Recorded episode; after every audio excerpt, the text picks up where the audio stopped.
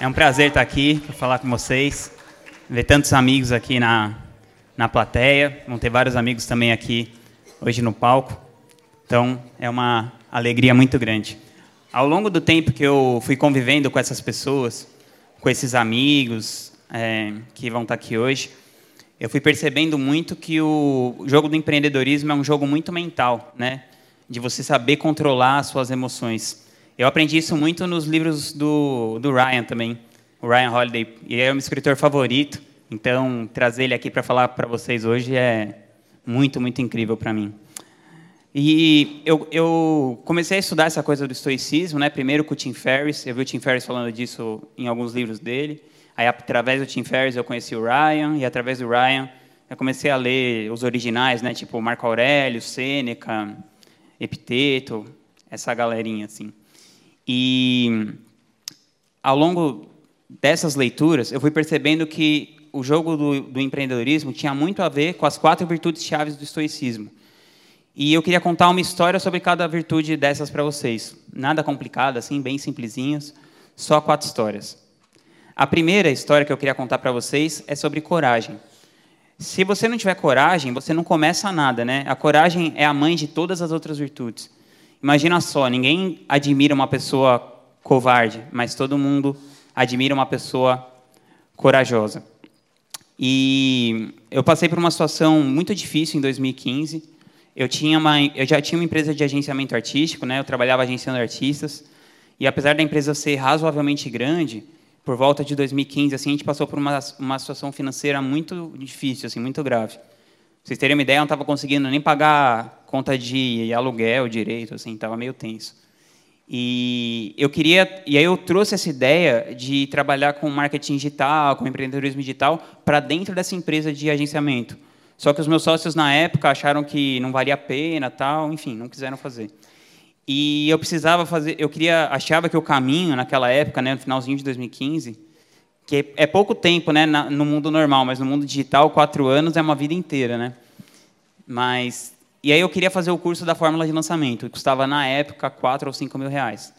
Eu não tinha o dinheiro na época para fazer, precisava de um cartão de crédito ainda por cima, com esse limite. Meu cartão já estava estourado faz tempo. Aí eu comecei. Então, assim, a primeira coisa que eu tive coragem foi assim: eu não tinha dinheiro eu queria fazer um negócio. Então, eu peguei meu telefone e comecei a ligar para todo mundo, assim, ligar, ligar, ligar sem parar. Até que o Adilson, um grande amigo meu, é, que trabalhava na época fazendo transporte para os meus artistas, me emprestou o cartão dele, muito descrente do que eu falei que eu ia fazer com o cartão. Que eu falei que eu ia comprar um curso online de 5 mil reais, que ia ser o primeiro passo para eu entrar num negócio novo. Mas enfim, ele me emprestou o cartão, acreditou em mim. E chegou no evento, aí eu fui no evento ao vivo do Fórmula, que na época, hoje em dia, o Érico está fazendo, inclusive hoje, no mesmo dia aqui, né? Ele está fazendo para 8 mil pessoas, mas na época não era muito maior do que isso aqui, não. Era um evento para umas 300, 400 pessoas, eu acho. E eu conheci o Jerônimo Temel na época, que inclusive é meu amigo até hoje, a gente trabalha com ele até hoje. E ele me contratou. Assim que a gente se conheceu, ele falou: Não, cara, nossa, super legal suas habilidades. Porque eu falei para ele com que eu trabalhava, como que eu podia ajudar ele. E ele me contratou na hora. Aí eu pude devolver o dinheiro do Adilson, que ele tinha me emprestado, e comecei a trabalhar com ele. Fui na empresa dele, aprendi como é que funcionava o negócio, né? Ele já tinha um negócio digital razoavelmente grande. E aprendendo um pouco, ele me incentivou a entrar no mastermind dele. E na época ele tinha me contratado, sei lá, por uns 100 mil pelo ano, e o mastermind dele custava uns 30 mil para entrar na época. E é aquela coisa, né? Eu fiquei com medo, óbvio. Tipo assim, eu nunca tinha pagado 30 mil em nada na minha vida. E, mas ele me convenceu, assim. Ele falou, cara, vai ser melhor para você e tal. E eu confiei nele, como ele já tinha confiado em mim. Eu fui lá e entrei no Mastermind. Aí, no primeiro encontro, eu conheci duas pessoas lá que são dois dos meus melhores amigos até hoje. Um é o Ladeirinha e a outra é a Jessiquinha. Os dois vão palestrar aqui hoje. Os dois fazem parte do meu Mastermind de hoje. Então é incrível como que o mundo gira, assim, né, rápido. E aí, beleza. Depois que eu tinha conseguido esse trabalho com o Jerônimo, eu não tinha empresa ainda. Aí eu comecei a, a procurar os experts. Eu fui falar com 18 experts na época. Desses 18, 15 falaram não ou não me receberam. E eu fechei três. Aí, com um contrato de três pessoas, eu comecei outra corrida. Porque você sempre pensa assim: ah, quando eu conseguir o expert, vai estar tudo certo. Mas, na verdade, não. Só me deu a possibilidade de começar outra coisa. E eu comecei essa outra corrida para buscar investidores. Assim, hoje em dia está muito mais fácil, mas na época já era também. É possível você começar um negócio só você na sua casa e ainda assim faturar bastante. Mas eu queria montar uma empresa estruturada, tá? Eu tinha uma ideia na cabeça disso. E eu acreditava que era possível conseguir alguém para investir na minha ideia, né, nas minhas ideias. E eu procurei investidores, então comecei a procurar, procurar, procurar, procurar. Depois de um tempo, eu consegui investimento de dois amigos próximos, um investimento menor e um investimento um pouco maior de uma empresa de investimento profissional. E aí isso deu dinheiro para a gente começar a nossa empresa mesmo. A gente contratou umas cinco pessoas e tal. E o primeiro lançamento que eu fiz foi do Gustavo Cerbasi. Aí eu tinha montado a empresa, já bonitinha, estruturada tal. Só que, sabe, era a mesma coisa que você, tipo, monta uma fábrica, contrata a galera, compra as máquinas, mas ninguém sabe apertar os botões direito, assim, como é que funciona.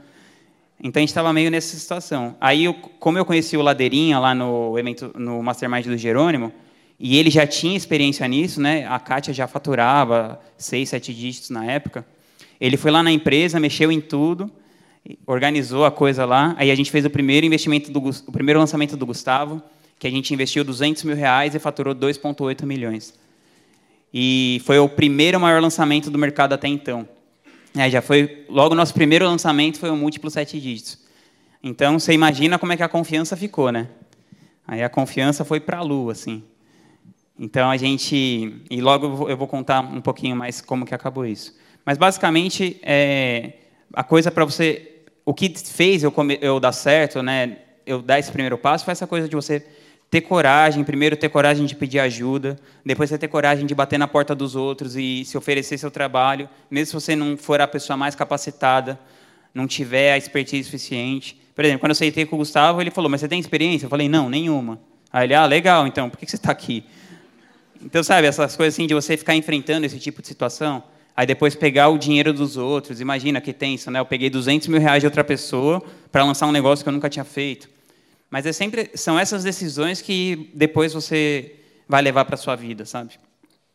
Aí a segunda virtude do estoicismo que eu quero falar é sobre justiça. É, eu acho que a justiça tem muito a ver com a maneira que você trata as outras pessoas e os padrões que você estabelece para você mesmo, né? Os padrões de comportamento, é, isso serve para tudo. Tipo, é justo você ficar comendo um monte de porcaria com o seu corpo? É justo você ficar colocando um monte de porcaria no seu cérebro? É justo você estragar o seu poder de decisão scrollando o Instagram 10 horas por dia? E eu acho que assim, a coisa mais importante que define a nossa vida assim, é a maneira que a gente faz as outras pessoas se sentirem. Eu tenho uma pessoa, e geralmente é com as pessoas mais próximas que a gente. São as pessoas mais próximas que a gente trata pior as pessoas mais próximas da gente, né, nossos familiares, nossos cônjuges, nossos amigos, que mais enxergam a nossa sombra.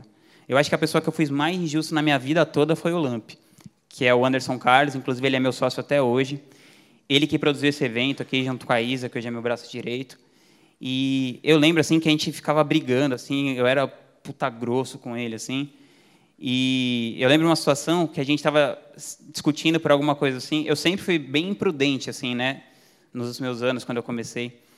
E eu lembro que a gente, eu acho que era uma situação assim, a gente queria lançar um DVD de uma artista e eu queria pegar todo o dinheiro que tinha na conta da empresa, não dinheiro da empresa, tá? O dinheiro estava na conta da empresa, mas não era da empresa. Sabe quando você tem faturamento, mas não tem dinheiro mesmo seu? Mas eu ficava com aquela impressão bem amadora assim. Eu falei: "Não, mas tem bastante dinheiro na empresa, tal" e eu queria pegar o dinheiro da empresa para fazer o DVD de uma artista totalmente iniciante, que por sinal a gente perdeu todo o dinheiro que a gente pegou para fazer isso. E ele estava sendo prudente, falando para a gente não fazer isso e tal. E na época, uma coisa que vocês, acho que quem me conhece, quem me vê, falou, nunca imaginaria, mas foi em 2013, 12, sei lá. Mas eu peguei uma cadeira, assim, eu estava discutindo com ele, eu peguei uma cadeira assim e soquei a cadeira na parede. E ele olhou assim para o lado e falou, cara, para que isso? E, enfim, ele foi um cara que teve paciência, assim, sabe? Para ele viu que eu tinha potencial, teve paciência para esperar eu amadurecer e, e a gente construir as coisas juntos. E claro que à medida que os anos vão passando, a nossa relação vai ficando melhor, como tudo que é de longo prazo, né? Tudo que vale a pena na vida. Mas eu sempre fico me perguntando, como que será que a nossa relação não se beneficiaria se eu não tivesse tratado ele dessa maneira? Como que a gente poderia ter evitado tanto desgaste, né? se eu tivesse sido mais humilde, ouvido ele algumas vezes. E, e quantas outras pessoas que eu não sei se se afastaram de mim porque eu tratei mal assim, é, ou que eu fui injusto.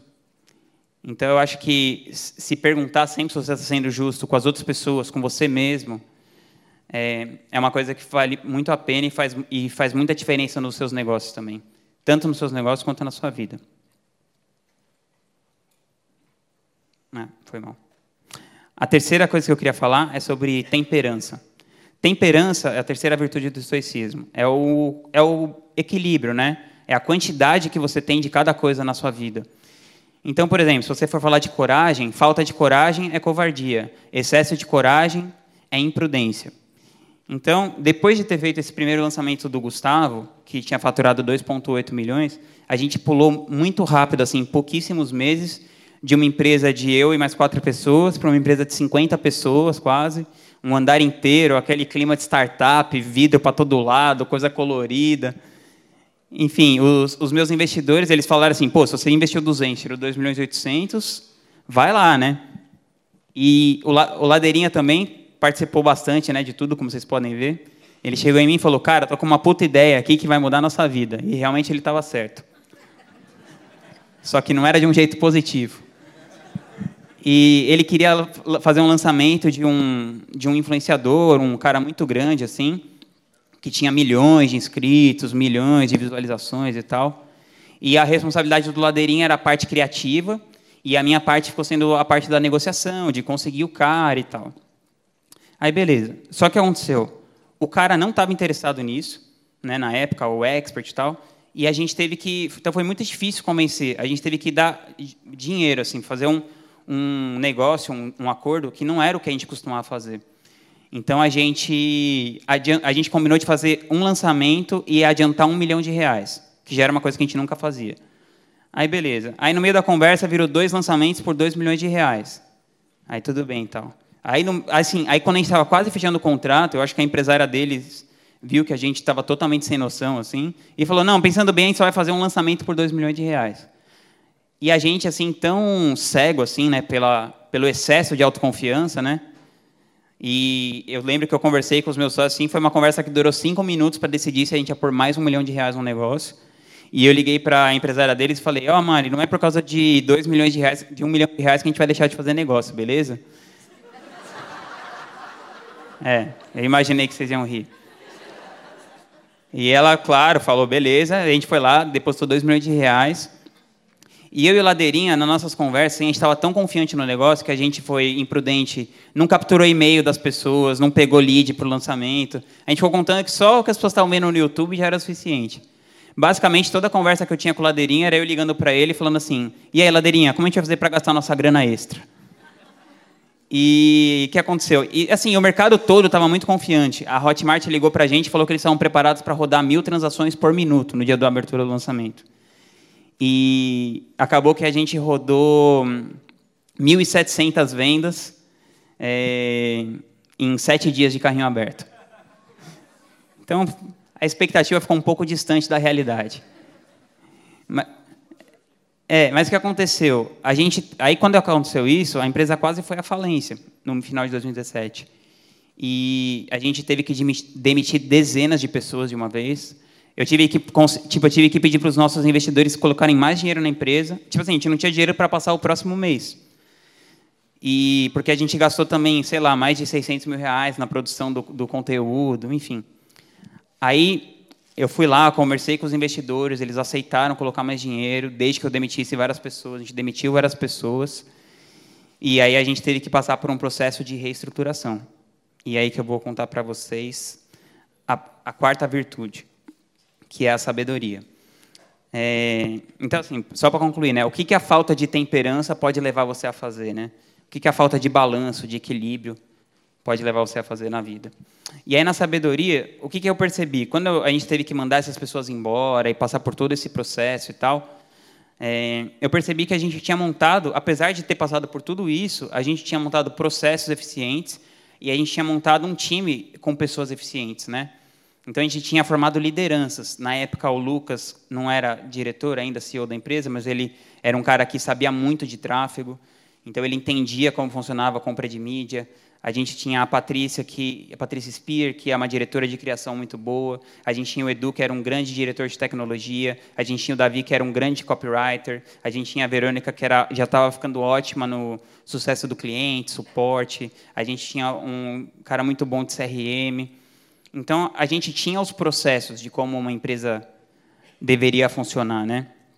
E percebendo isso, a gente manteve essas poucas pessoas e mais algumas pessoas para tocar junto ao operacional, e a gente decidiu focar em menos produtos. E aí a gente começou a se desenvolver. E nessa mesma época, eu decidi que eu ia passar esse bastão de ser CEO da empresa, porque eu percebi que a gente precisava se afastar e meio que reconstruir a visão do negócio de novo. E não ia dar para fazer as duas coisas, estar tá na operação e fazer isso. Além do que, a minha confiança estava muito abalada né, com o que tinha acontecido. Então, eu chamei o, chamei o Lucas para ser o CEO da empresa e, e no final vejo que foi uma das melhores decisões que eu tomei nos últimos anos. Ele começou a ser, só que eu chamei todo mundo da empresa na época, acho que deve ter sobrado uns 15, 17 pessoas ali, os sobreviventes, e falei, ó, a gente tá, vai passar para uma nova fase, o Lucas vai tomar conta aqui, vai gerenciar a empresa, né, dirigir, e se eu tiver alguma, alguma discordância dele, a decisão dele é a que vai prevalecer. Isso foi uma lição assim de humildade muito grande para mim, assim, porque eu ficava pensando, caramba, como que eu fui rebaixado na própria empresa que eu fundei, né? E mas, mas às vezes é isso, sabedoria é você saber no que que você pode contribuir. E eu percebi que eu poderia contribuir mais nessa parte estratégica, então eu atuei como um conselheiro do Lucas e nunca me senti atropelado, desrespeitado por ele nesses últimos dois anos. A nossa empresa, em 2018 e em 2019, ganhou o prêmio como melhor performance, agência de melhor performance pela Hotmart. E de um ano para cá, o Ladeirinha reapareceu, né? Depois de ele fez, ajudou a gente a dar certo, quebrou, depois ele voltou para uma coisa legal de novo. Aí ele falou, cara, por que você não começa a produzir conteúdo e tal? Você tem um negócio legal. E eu comecei a produzir conteúdo por um incentivo dele também. Então, faz mais ou menos um ano que eu estou produzindo conteúdo. E no nosso mercado, um ano significa muita coisa, né? Então, em um ano, eu, eu, pulei o meu negócio que, que, faturava... Eu já fazia algumas consultorias, tinha um mastermind, mas era uma coisa muito para amigos, assim. E mais ou menos um ano a gente pulou de um faturamento de 300 mil reais para 2,6 milhões de reais esse ano, é, investindo só 50 mil reais em tráfego. E eu acho que é muito por isso, assim, sabe? Por eu ter feito o que precisava fazer, né? Por ter entrado em campo, e hoje aqui a gente está fazendo esse evento aqui para umas 300, 400 pessoas. E eu quero dizer que se você fizer tudo o que você precisa fazer, amanhã você pode estar fazendo um evento para suas 100, 200, 300, 400 pessoas. Você pode estar aqui no palco amanhã falando sobre alguma história legal como essa. Espero que a parte da temperança você não precise contar, nem bater a cadeira na parede. Mas assim, se eu pudesse desejar uma coisa para vocês que estão aqui, seria só isso um pouco mais de coragem, um pouco mais de justiça, um pouco mais de temperança e um pouco mais de sabedoria. Muito obrigado, pessoal. Até mais.